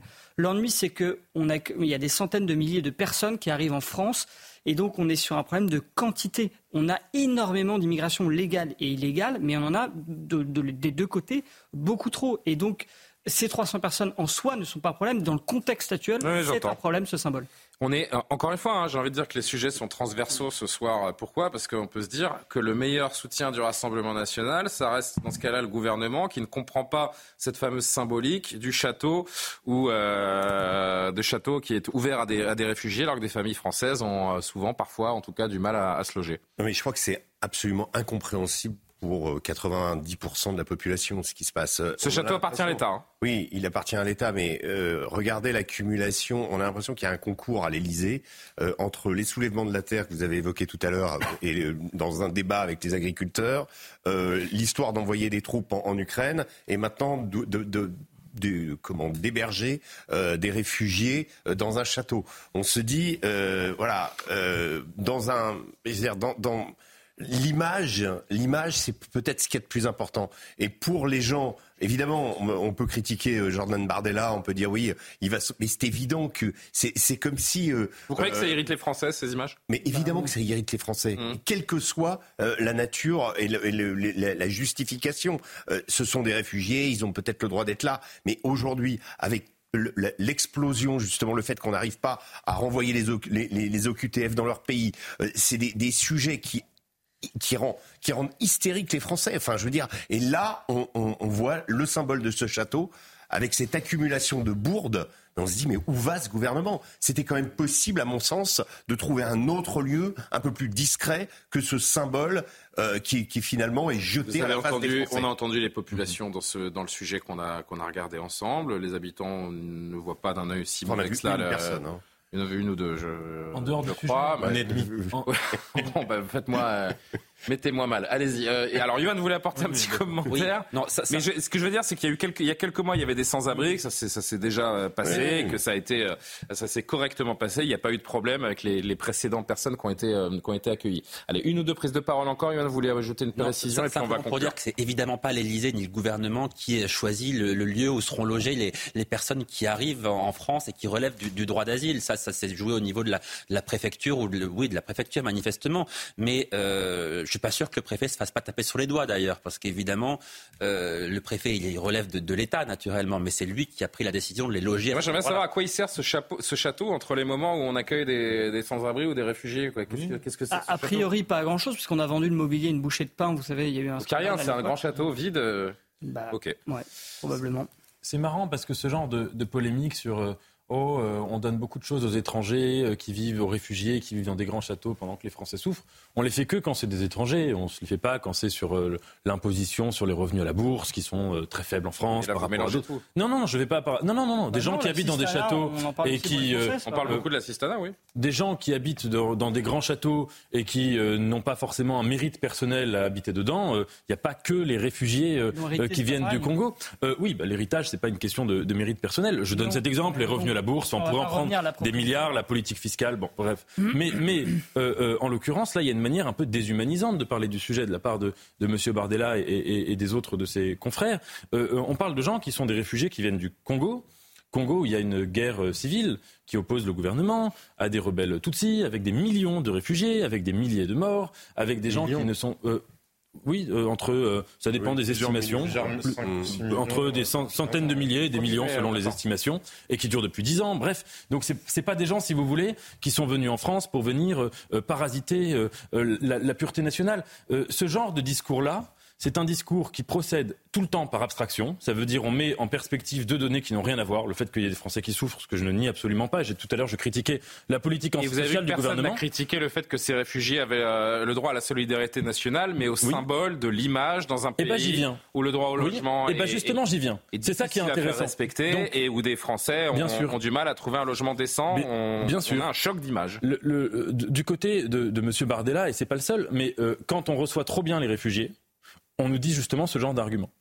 Et quand on les reçoit trop mal, euh, dans des tentes, on s'étonne que ça ait des mauvais résultats et qu'après, si vous voulez, quand des réfugiés dorment dans les tentes, eh bien, euh, eh ben, il y a des problèmes. Donc, si vous voulez, c'est ça le, quand même un sujet intéressant. Est-ce qu'on mes amis, mes amis, mes amis, on a plein plein de sujets. Euh, il faut qu'on avance. Si vous pouvez me faire 30 secondes, ce serait adorable, Jean-Sébastien. Juste d'un mot, moi, ce que je trouve qui serait utile dans ce genre de circonstances-là, parce qu'on peut s'indigner, se désoler de tout et n'importe quoi. Et oui, le symbole est certainement pas très heureux, mais ce qui serait intéressant, c'est d'entendre les propositions, des propositions sur le logement, sur les problèmes de mal logement parce que c'est largement un mal auto-infligé pour le coup. Et je ne crois pas que le dernier plan du gouvernement, le choc d'offres annoncé par Gabriel Attal, pourra marcher précisément, mais on ferait mieux quand même de se préoccuper, d'essayer de trouver des solutions pour les Français, plutôt que de uniquement être dans la désolation. Amaury Bucco, je me tourne vers vous parce que, euh, alors c'est vraiment par, euh, par extension, hein, puisqu'on a bien mm. compris que ces, ces, réfugiés viennent de, sont originaires de, de République démocratique du Congo, mais euh, étaient donc sur place à Mayotte. Je voulais juste qu'on prenne, qu'on ouvre une parenthèse parce qu'on sait que la situation est terrible pour les, pour les Mahorais, entre insécurité et insalubrité. Le 101e département français est dans une souffrance absolue. Et vous voulez nous montrer une vidéo d'une extrême violence à Mayotte qui sont arrivées ces dernières heures. Il ne s'agit pas d'un barrage parce qu'il y en a eu beaucoup beaucoup ces derniers temps, mais mm. d'une rixe dans un centre commercial à Mamoudzou, la capitale de, Mayotte. On voit des jeunes euh, s'affronter à coups de machette. Est-ce que vous pouvez nous dire euh, quelle est cette, euh, cette vidéo? Quelles sont les informations que vous avez pu obtenir? D'abord, peut-être qu'on la regarde. Bah ouais, je pense on la regarde ensemble. C'est une séquence. Donc, ça se passe à Mamoudzou. C'était hier? C'est ça, lundi, ouais. Lundi, donc, euh, à Mamoudzou, dans un centre commercial. C'est terrifiant. Regarde, celui qui a rien fait, soi-disant. L'équipe en train de parler avec toi, là. Ah oui, il a une machette.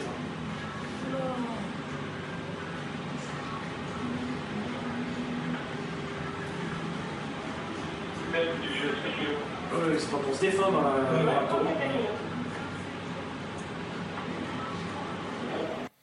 Des jeunes qui s'affrontent à la machette dans un centre commercial, euh, c'est terrible pour nous, c'est euh, banal à Mayotte. Bah, en fait, ce qu'il faut déjà expliquer, donc là, c'est les, images de vidéosurveillance de la, galerie commerçante. Ça s'est passé donc effectivement aux alentours de 18h, on le voit d'ailleurs sur les images, mhm. Euh, dans un centre commercial. Euh, alors, ce qu'on sait, c'est qu'il y a trois personnes qui ont été interpellées par la BAC.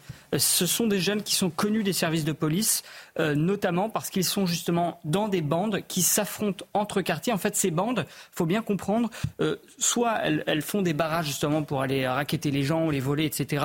Mais aussi elles s'affrontent dans une logique de guerre de territoire. Et là, c'est deux bandes. Donc l'une qui vient d'un quartier de Mamoudzou qui est Cavani et l'autre d'un autre quartier de la même ville qui s'appelle euh, Et donc ces deux quartiers, euh, ces deux, bandes, quand elles se croisent, eh bien elles se tapent dessus. Donc sur les trois personnes interpellées, vous avez deux jeunes majeurs et un mineur. Euh, et certains sont nés à Mayotte, mais beaucoup viennent des Comores. Hein, c'est le problème récurrent, c'est-à-dire que ce sont souvent des jeunes très jeunes qui On rappelle hein, ce chiffre, hein, près de 50% de la population de Mayotte est comorienne. Nés à Mayotte, d'origine comorienne, et qui bah, sont livrés à eux-mêmes et qui, qui, commettent des violences extrêmement graves. On le voit là avec... Est étrangère. Tout simplement, 50% de la population de Mayotte est, étrangère.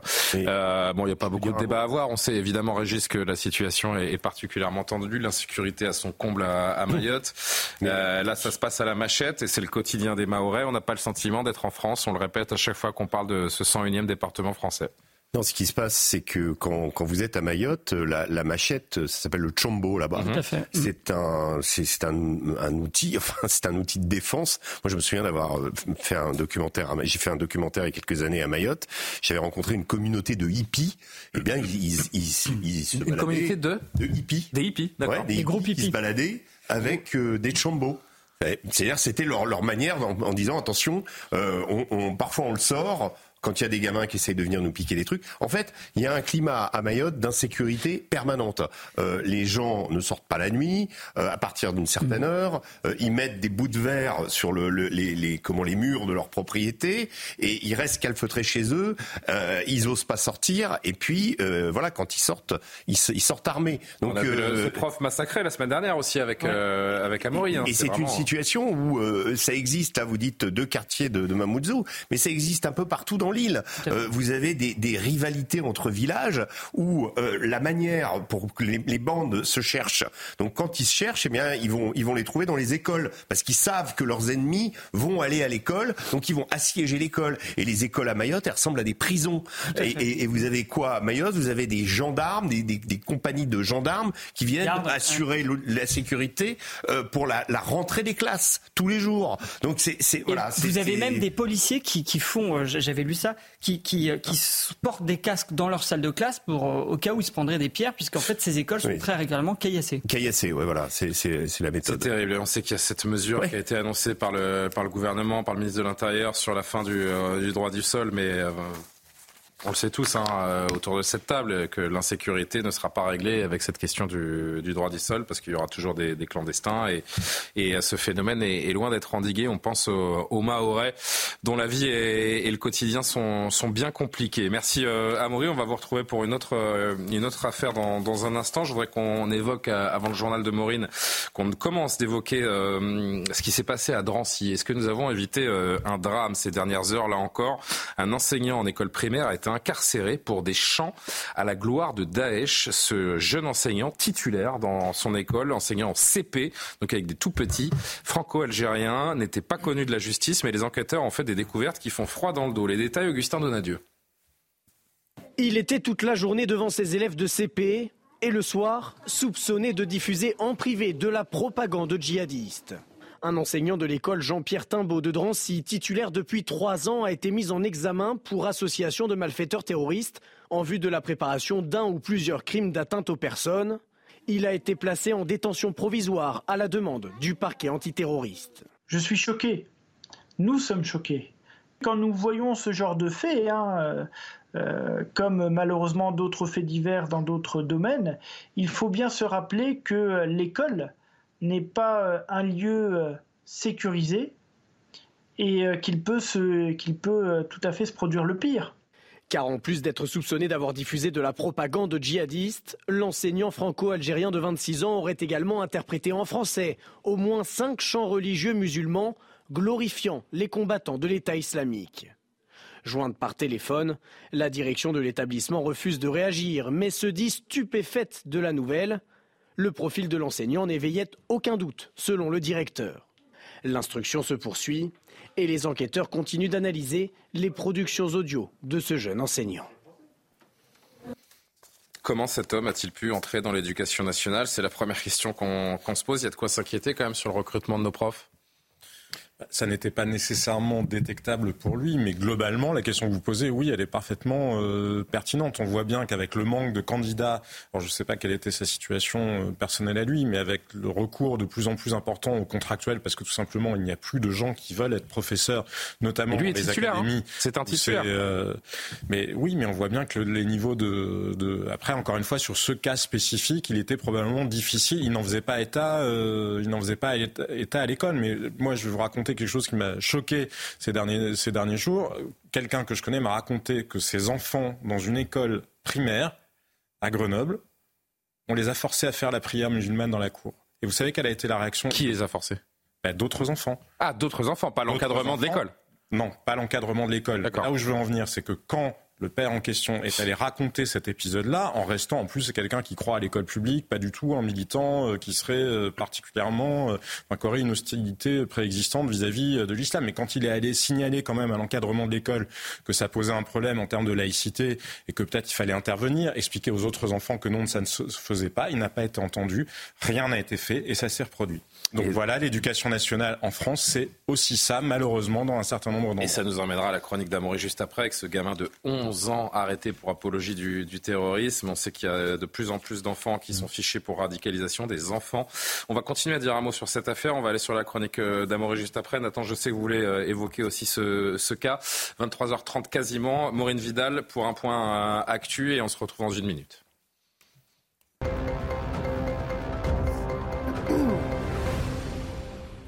Les déclarations polémiques d'Emmanuel Macron qui n'exclut pas l'envoi de troupes occidentales en Ukraine. L'opposition fustige une position de va-t-en-guerre. Emmanuel Macron joue au chef de guerre, mais c'est la vie de nos enfants dont il parle avec autant d'insouciance, s'est alarmé Marine Le Pen. Le premier secrétaire du Parti socialiste, Olivier Faure, a lui dénoncé une inquiétante légèreté présidentielle. Même constat du côté des pays européens qui refusent d'envoyer des troupes sur le sol ukrainien. En visite au Salon de l'agriculture aujourd'hui, Gabriel Attal a arpenté dans le calme les couloirs à la rencontre des agriculteurs et syndicats. Ce matin, au micro de RTL, le Premier ministre accusait le Rassemblement national et surtout Marine Le Pen d'être les passagers clandestins de cette crise agricole. Enfin, Kylian Mbappé, invité à dîner à l'Elysée ce soir aux côtés de Nasser Al-Khelaifi, le président du Paris Saint-Germain et l'émir du Qatar, propriétaire du club. Le Qatar s'engage à investir 10 milliards d'euros dans l'économie française à l'horizon 2030. Pour sa première visite en France d'une durée de deux jours, l'émir Tamim Ben Hamad Al Thani est venu sur fond de négociation d'une trêve entre Israël et le Hamas. Bravo Maureen, merci beaucoup et euh, très bonne soirée. On se retrouve bien sûr euh, demain dans, dans Soir Info. Florence Berger-Blaclair qui est euh, revenue sur cette, sur cette affaire, cet enseignant donc pas connu de la justice mais incarcéré pour des chants à la gloire de Daesh. Écoutez-la. De temps en temps, on a euh, des éléments endoctrinés qui veulent faire euh, mieux et plus vite que les autres et euh, qui deviennent en fait des, qui peuvent être en tout cas des messagers ou des endoctrineurs pour, pour Daesh. là, moi, il me semble que vu le profil, on a affaire peut-être quelqu'un à quelqu'un qui a été placé, placé là sur long terme et, qui, qui, aurait une vocation plutôt d'endoctrinement auprès des enfants. Ce que je ne comprends pas dans cette affaire, je je suis pas sûr que vous me répondiez, Nathan, mais euh, on peut apporter un commentaire. Ce qui est incroyable, c'est qu'il était surveillé, nous dit-on. Donc pourquoi est-ce qu'il euh, n'a pas été suspendu avant de contaminer, de tenter de contaminer ses élèves? Là encore, on, agit toujours à, rebours. Non, mais ça, ça, vous avez raison, c'est un problème. Il y a quelque chose de très dérangeant à penser. Mais c'est que l'islamisme, et s'agissant de Daesh, ça a été particulièrement le cas, séduit. il séduit en dehors de France et il séduit en France. Et il faut se demander pourquoi, pourquoi il séduit. Alors, il me semble qu'il y a au moins euh, deux, deux ou trois éléments de réponse. Il y a un élément qui est entre guillemets euh, théologique, c'est la version la plus radicale, la plus fanatique, même pas radicale, la plus fanatique, la plus intégriste de la religion. Il me semble qu'il y a un deuxième élément qui est un élément identitaire, et que s'agissant de Daesh, il y avait notamment tout le rêve de restaurer le Cham, cette terre historique de certains califats, de, revenir à un grand moment de théocratie qui a attiré mmh. des gens. Et il y a un troisième élément qui est plus dérangeant, mais qui est vrai, c'est que euh, Daesh a pastiché à l'envers tous les éléments de la culture occidentale, les jeux vidéo violents, les films violents, etc. Ils, ont la, musique, parce que là, il s'agit des chansons de Daesh. Pareil, la musique. Je ne sais pas si vous avez déjà regardé, mais Daesh, il y avait aussi tout un euh, des, productions de chansons qui étaient extrêmement bien faites, etc. Donc, si vous voulez, il y a aussi ça. Si vous voulez, c'est l'Occident retourné à l'envers contre lui. Et ça, Derrida l'avait très très bien vu à l'époque du 11 septembre, où il disait Ben Laden a compris qu'il allait utiliser tout le dispositif médiatique euh, occidental, américain, les hélicoptères, les télés en continu, etc., pour le retourner contre l'Occident euh, lui-même. Et les réseaux sociaux font le travail aussi euh, avec l'endoctrinement des, des, jeunes. La fameuse lettre de Ben Laden sur les réseaux. après le 11 septembre est devenu, enfin, fait un tabac ah, sur TikTok. Je sais, c'est terrible. Amaury, ce soir, pour aller dans le sens de cette affaire, vous allez nous parler d'une info étonnante, mais surtout très inquiétante. L'arrestation, donc, ces derniers jours, d'un gamin, d'un enfant de 11 ans 11 ans pour des faits d'apologie du terrorisme. 11 ans, ce collégien a menacé sa professeure d'histoire géo sur les réseaux sociaux. Dites-nous tout. Oui, alors en fait, ce, lycéen, il est soupçonné, enfin il est soupçonné, on, a la preuve, hein, d'avoir posté sur son compte TikTok plusieurs vidéos à caractère terroriste. Sur son compte TikTok, il avait plus de 1000 abonnés quand même. Euh, pendant les vacances, il avait fait ça et notamment des menaces contre sa professeure d'histoire-géographie. Alors sur l'une de ses vidéos, par exemple, il avait récupéré une vidéo d'un, on voyait un djihadiste armé avec un couteau, une Kalachnikov, qui effectuait des gestes menaçants. Et lui, le collégien, eh avait accompagné ces images des propos suivants. Moi, comme ma prof d'histoire géo, dit Mahomet à la place de Mohamed SWT. Alors un signalement en fait. SWT, c'est-à-dire euh, je, je, Alors je suis pas euh, musulman, mais ça doit vouloir ah, dire une formule qui accompagne euh, le, nom du prophète.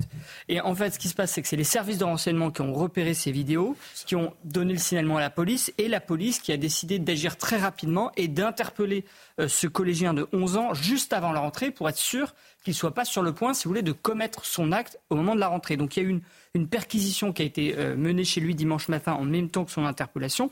On a pris son téléphone portable, on l'a exploré, et là on a trouvé bien de nombreux fichiers en lien avec l'État islamique, euh, des photos de Ben Laden, de drapeaux de l'État islamique, de Kalachnikov, dont il se servait d'ailleurs comme fond d'écran, donc il ne se cachait pas, euh, vraiment pour montrer sa radicalisation. Qu'est-ce qu'on sait de son entourage familial, surtout des, suites judiciaires qui seront éventuellement données? Alors, il est en fait, ce, ce jeune garçon est de nationalité pakistanaise, comme ses parents, qui sont arrivés il y a quelques années en France, mais qui ne parle pas français. C'est ce qu'indiquent nos, sources. Euh, ses parents sont en situation régulière sur le territoire et eux ne présentent pas de signes de radicalisation. Alors lui, sur son geste, bien sûr, il a été interrogé par les enquêteurs. Il a expliqué euh, déjà, il n'a pas l'air de très bien connaître l'État islamique. Il s'est excusé à plusieurs reprises pour ce qu'il a fait, mais il a expliqué bien qu'il s'était senti, offensé par sa professeure d'histoire qui n'aurait pas prononcé comme il fallait le nom euh, du, prophète islamique. Il est par ailleurs euh, finalement assez peu préoccupé par les suites judiciaires de l'affaire. Il voulait récupérer son téléphone portable. Il a 11 ans, mais la justice a estimé qu'il était responsable pénalement. Ah bon? Et donc, oui, tout à fait. Effectivement, il y a, vous savez, à 11 ans, il y a la question de, la maturité. Mhm. Euh, mais là, euh, il est responsable pénalement et donc il est sous contrôle judiciaire. Euh, le rectorat a pris une décision pour interdire sa venue, évidemment, dans l'école, jusqu'à ce qu'il y ait un conseil de discipline et qu'on décide de son sort au sein de l'école. Merci beaucoup, Amaury. mais ce que je retiens de ce que je viens d'entendre, il s'est senti offensé. Il a 11 ans. Oui, mais je pense qu'en termes d'endoctrinement, ah, il y a toujours eu euh, dans l'État islamique et dans les groupes radicaux une, une, attention particulière à la jeunesse. On parle souvent des frères musulmans et c'est également le cas euh, de, de, pendant le, on a évoqué Daesh tout à l'heure, on appelait ça les lionceaux du califat. C'était la, la, nouvelle génération de djihadistes et aujourd'hui, évidemment, euh, cette présence du califat, bah, elle n'existe plus puisque Daesh a été défait euh, militairement, mais il reste toute cette propagande en ligne Et il y a tout, tout un tas d'endroits, de, de, de réseaux, de messageries dans lesquels on peut toujours continuer à communiquer. Alors évidemment, ces messageries sont extrêmement surveillées par les services de renseignement qui ont énormément progressé à, une époque. Ils avaient été prises au dépourvu justement parce que des attentats étaient organisés dans ce type de par, par ce type de messagerie et d'échange. Et là, en l'occurrence, on a quand même euh, des, des jeunes qui, en dépit peut-être de leur famille, ont accès justement sur les réseaux sociaux à euh, ce type de propagande et, et, et s'intoxiquent eux-mêmes quelque part. Dernier mot, Maurice, avant une, un, peut-être un dernier commentaire aussi. Je voulais rebondir sur ce que disait Régis. Lui, en tous les cas, c'est très vrai. Il dit qu'il s'est radicalisé juste avec son téléphone portable. Et alors, ce qui est intéressant, parce que du côté de sa famille, il n'y a aucun signalement a priori. Euh. Exactement. Et ce qui est intéressant, c'est que dans son téléphone, on a trouvé des images qui venaient d'un site que je suis allé voir et en fait, on sent une espèce d'appétit pour la violence. Sur ce site, vous avez des images de décapitation, d'exactions de l'État islamique, mais aussi d'autopsie, mmh. euh, de meurtre. Vous avez que des images sordides et vous sentez, alors qu'il a que 11 ans, finalement, que c'était comme une espèce de pornographie morbide, si vous voulez, pour mmh. la, mort et la violence. Jean-Sébastien, avant qu'on passe à notre dernier sujet, qu'est-ce qu'on fait de ces, de ces, jeunes radicalisés? Parce que sans prise en charge, Bien sûr, enfin, je ne vois pas qui autour de cette table pourrait euh, vouloir qu'on mette en prison un gamin de 11 ans. Ça serait, ce serait insensé et sans aucune utilité, bien sûr. Qu'est-ce qu'on fait de ces jeunes? Est-ce qu'on peut les remettre sur le droit chemin? Comment on, on, empêche cette radicalisation qui passe énormément? Et vous en connaissez quelque chose? Parce que je sais que vous, vous travaillez beaucoup sur le sujet sur les réseaux sociaux. Bah, je pense que ça passe par la sensibilisation des parents, puisque là, ce que nous exposait Maurice, c'est que c'était une famille qui ne montrait aucun signe de radicalisation. Donc c'est aussi aux parents d'encadrer, contrôler les usages a fortiori d'enfants aussi jeunes, parce que à 11 ans, être en train d'aller surfer sur des sites comme ça, quand même, il peut y avoir une surveillance parentale. Il n'y a pas d'autre moyen que précisément, quand même, sur des, sur des enfants aussi jeunes, que de miser sur les familles, parce que dans des familles qui elles-mêmes sont radicalisées, alors là, ça relève d'autre chose, de la protection de l'enfance, euh, certainement et d'une surveillance de l'État. Là, qu'est-ce que vous voulez que je vous dise? Il faut que les parents comprennent qu'il y a des dangers effectivement sur euh, Internet et qu'il faut absolument déployer les, moyens de. Non, lui, c'est qu'il ne, parle, pas français, euh, ses parents. Oui, c'est quand même très mmh. Ils viennent du Pakistan, euh, c'est pas facile mais je pense que quand on voit une photo de décapitation, on comprend de quoi il en retourne. Non, mais je veux dire, pour, leur la légende soit en français. Pour sensibiliser des parents, il faut quand même leur faire passer des messages. Il y a quand même un problème là. Ou en ourdou. Oui. Bon, terrible euh, histoire et inquiétante histoire. Surtout, il y a 500, le ministère de l'Intérieur qui a rappelé qu'il y avait 500 jeunes euh, radicalisés identifiés dans le, dans le pays. Et c'est très inquiétant. De là à dire qu'on a déjà perdu la guerre contre l'islamisme, là encore, je ne franchirai pas ce pas, mais. Mais et, rappelons que on a vu très récemment des études qui montrent que TikTok est devenu le, la principale source de développement de l'antisémitisme sur des populations qui jusqu'à présent est tout milieu social confondu. Sujet un peu plus léger. Comment? Il faudrait creuser ce sujet, mais. bien sûr, non, mais c'est passionnant, c'est très important, c'est l'enjeu, l'avenir de notre société qui euh, qui se joue euh, à travers ces, ces questions-là, et il faudrait en effet qu'on puisse passer beaucoup plus de temps et qu'on en parle aussi avec des, des, experts du sujet, parce qu'il y a, il y a, il y a, il faut renverser la sur cette, sur cette question. Sujet un peu plus léger, quoique, euh, si quand même beaucoup plus léger. Devra-t-on bientôt réaliser un examen médical pour conserver le permis de conduire? Les députés du Parlement européen ont débattu de cette question aujourd'hui, rendront leur décision demain. Euh, donc on retient son souffle. Euh, si cette réforme est votée, une visite médicale pourrait être imposée à tous les citoyens européens tous les 15 ans. La visite médicale gratuite comporterait un test d'aptitude concernant la vue, l'ouïe, les réflexes. À travers cette mesure, l'Union européenne entend réduire de moitié le nombre de victimes d'accidents de la route d'ici à 2030 2030, puis tendre vers l'objectif zéro victime en 2050. On comprend tous évidemment qu'à travers cette mesure, ce sont nos, aînés qui sont, euh, j'allais dire stigmatisés, le mot est très mal choisi, mais qui sont visés d'une certaine façon, mmh. parce que c'est vrai qu'à partir d'un certain âge, peut-être que cette question euh, peut éventuellement se, poser. Écoutez, euh, Pauline Deroulède, victime d'un accident de la route, aujourd'hui athlète paralympique, qui milite donc pour ce changement et qui explique ses raisons. C'est extrêmement difficile euh, de prendre euh, la décision pour soi-même en se disant j'arrête de conduire, je ne suis plus capable et euh, je me débrouille finalement pour trouver des, des solutions alternatives de mobilité. Et surtout, c'est encore plus compliqué lorsqu'il s'agit de la famille qui doit avoir le mauvais rôle pour faire arrêter la personne de conduire. Généralement, ça fait des conflits familiaux. Et cette responsabilité-là, pour moi, elle est trop lourde et culpabilisante euh, à porter pour un membre de la famille qui, qui aime la personne, qui veut la protéger. Et c'est pour ça que l'État doit avoir une responsabilité importante. Il doit avoir un cadre législatif. Et c'est ce que je défends aujourd'hui. C'est Karima Deli, euh, la députée européenne Les Verts, qui avait déposé cette proposition de loi avec pour but, je la cite, de sauver des vies, des familles d'accidents qui n'auraient pas dû avoir lieu. Il s'agit d'un outil de prévention. Il n'est pas non plus question de stigmatiser nos aînés. Cette mesure concernerait tout le monde. Une visite tous les 15 ans pour renouveler son permis de conduire. Qu'en dites-vous? Moi, je trouve ça très bien, parce que mmh. quand on obtient son permis à 18 ou à, 20 ans, euh, il est euh, évident que 40 ans plus tard ou 50 ans plus tard, on n'a peut-être pas les mêmes euh, facultés euh, pour disposer de ce permis de conduire. Donc euh, oui, une visite médicale. Donc on met en place une nouvelle administration avec des médecins spécialisés, une grille de critères médicaux. Non, mais si on part du principe que rien n'est faisable, effectivement, on n'avance pas. Mais il, est évident que quand on vieillit, on a moins de, la vue diminue. Oui. il y a des gens qui dans certains territoires n'ont que leur voiture pour se déplacer. J'entends bien, mais une, hein. une voiture, une voiture quand on la conduit, c'est aussi une arme. Vous avez raison. Et vous ne mettez pas que votre vie en danger, vous mettez aussi celle des autres. Donc, par définition, euh, il, est bien, il est bien quand même de prendre un certain nombre de précautions, me semble-t-il. Je suis d'accord avec vous. Je mettrais juste, c'est pas une nuance. Ensuite, euh, c'est juste, je dirais qu'il y a aussi un aspect un peu tragique. On connaît tous autour de nous, je pense, des gens qui ont eu des, des vieillesses difficiles. Et le jour où on estime qu'une personne n'est plus apte à conduire, le jour où cette personne en prend conscience et qu'elle cesse de conduire, on sait tous qu'il y a aussi quelque chose qui est comme l'acceptation d'un changement de vie, mm. d'une marche, d'un pas en plus vers la mort et d'une forme d'inertie qui s'installe dans une vie.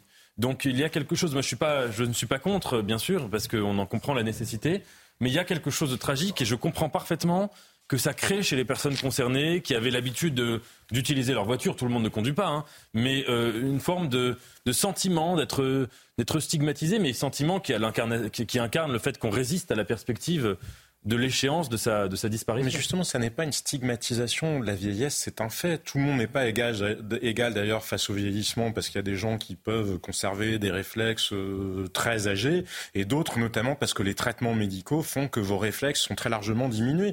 Donc moi, ça me paraît pas du tout absurde, et il faut pas dire que c'est une stigmatisation. De facto, vous avez des moments de la vie où vous pouvez être en situation de plus ou moins grande dépendance, et c'est vrai que nous sommes une société qui a peur, peut-être d'ailleurs plus que de la mort, qui a peur de la déchéance la dégradation physique. Mais pourtant, et puis ça existe déjà. Hein. Ce sont aussi des vidignes. Après, il y a quand même, il faut le rappeler, dans beaucoup d'endroits, parce que vous souleviez un point qui est pas inintéressant, celui du fait de voir que la voiture. Non, mais c'est qu'il y a quand même beaucoup d'endroits qui ont mis en place des moyens des communes, des municipalités qui ont mis en place des moyens justement pour aider les personnes âgées à se rendre à des rendez-vous pour lesquels elles n'auraient plus d'autonomie. Donc c'est aussi ça des solutions justement plutôt que de juste réduire tout à on stigmatise les vieux. Non, c'est absurde. Le vieillissement, ça existe. Réponse euh, du Parlement européen demain. Je rappelle quand même à un téléspectateur que ces contrôles médicaux existent déjà en Espagne, au Portugal, en Italie ou encore aux Pays-Bas. Mais c'est vrai que la décision irrite beaucoup les associations de défense des automobilistes. Donc on en redira un petit mot demain si cette euh, loi européenne passe. Avant de vous montrer une dernière image, de finir peut-être en musique. Tiens, pourquoi pas si on a le temps Votre revue de presse pour demain. Le Figaro, les troupes au sol en Ukraine, Macron isolé en Europe. On en a beaucoup parlé en début de cette émission. C'est l'éditorial également du euh, Figaro. Aujourd'hui euh, en France. Et maintenant, ces troupes, soutien l'Ukraine. Là encore, on évoque bien sûr les mots d'Emmanuel Macron, Alain Delon. C'est vrai qu'on n'en a pas parlé ce soir, mais 72 armes ont été trouvées chez lui euh, à Douchy. Les échos, l'indemnité chômage Attal décidé à agir vite. L'Ukraine est évoquée également par les échos. La presse régionale en un coup d'œil. L'Ukraine, le monde réagit au discours de Macron. C'est toute la presse hein, qui se fait l'écho de cette euh, prise de parole présidentielle. Vincent Ladon dit qu'il sera toujours aux côtés des victimes. Eh ben, écoutez, Lesquelles on remercie. oui, euh, entretien exclu. L'acteur français livre son regard sur son métier, la société, le MeToo du cinéma français. Donc ah. il parle sûrement du, euh, du MeToo. nice Matin, Macron, chef de guerre. Et puis la Voix du Nord. Garage recherche main-d'œuvre désespérément. Et eh ben voilà, Maury. Vous savez ce qu'il vous reste à faire. Moi Pourquoi je, Vous aimez, mais vous aimez la mécanique, vous C'est ça Non, vous aimez la mécanique Je suis licencié euh, Non, je. Je, euh, je, vais, je, vais, je vais avouer à vos téléspectateurs, alors, puisque vous n'êtes pas capable de J'ai une dire, moto votre, non, votre photo euh, sur WhatsApp, vous êtes ah, en train de faire de la mécanique sur la voiture. mais non, parce que c'est ah le coffre à l'avant. Ah d'accord. Bon ben merci alors. Je en Merci d'être passé euh, à Maury. Allez, il nous reste 30 secondes. Le programme philatélique de France 2024 met à l'honneur Charles Davour. Notre euh, Charles national, le plus illustre en musique, représentant de la communauté arménienne de France, décédé en octobre 2018. Ben, on peut voir l'image quand même, les amis, parce que c'est quand même le but de voilà. Euh, le plus illustre représentant de la communauté arménienne de France, décédé en octobre 2018, sera représenté sur un timbre émis en avant-première au salon Paris Filex 2024 à l'occasion du centenaire de sa naissance, le 22 mai prochain. Le timbre a été créé par l'artiste Home Guyenne. Il sera vendu en avant-première le 30 mai euh, dans un salon qui se tiendra d'ailleurs porte de Versailles, là où on, a le salon de l'agriculture en ce moment. Il est tiré à 600 000 exemplaires et sera disponible donc à partir du 3 juin 2024 dans certains bureaux de poste par abonnement ou par correspondance. C'est joli, hein, c'est bien fait. Très beau ça. Mes amis, c'était tout en J'aurais bien aimé avoir le refrain parce que là je peux pas chanter, je connais pas les paroles. Bon bah tant pis. Ça fait du bien quand même de finir en musique. Non Ça décontracte un petit peu. Ah, ça fait du bien, on se détend. Euh, Amaury Bucco, merci beaucoup. Euh, je sais pas pourquoi je dis ça. Euh, je vais surtout remercier ceux qui euh, pilotent cette émission. Maxime Fer, je vais m'obséder. Maxime Fer, Patrick Urban qui a très bien bossé aujourd'hui, je le remercie. Martin Mazur et Coralie Deleplace. L'édition de la nuit dans un instant, qu'est-ce qu'il y a? Nous, non, merci pas. Non, vous, je vous remercie pas. Vous faites le travail, vous rentrez chez vous. Je veux plus entendre parler de vous. Je plaisante. Merci. Merci les amis. Je suis en retard. Je suis en retard. Je suis en retard. L'édition de la nuit, Simon Guillain. Merci. Bonne nuit. À demain pour Soir Info. Merci.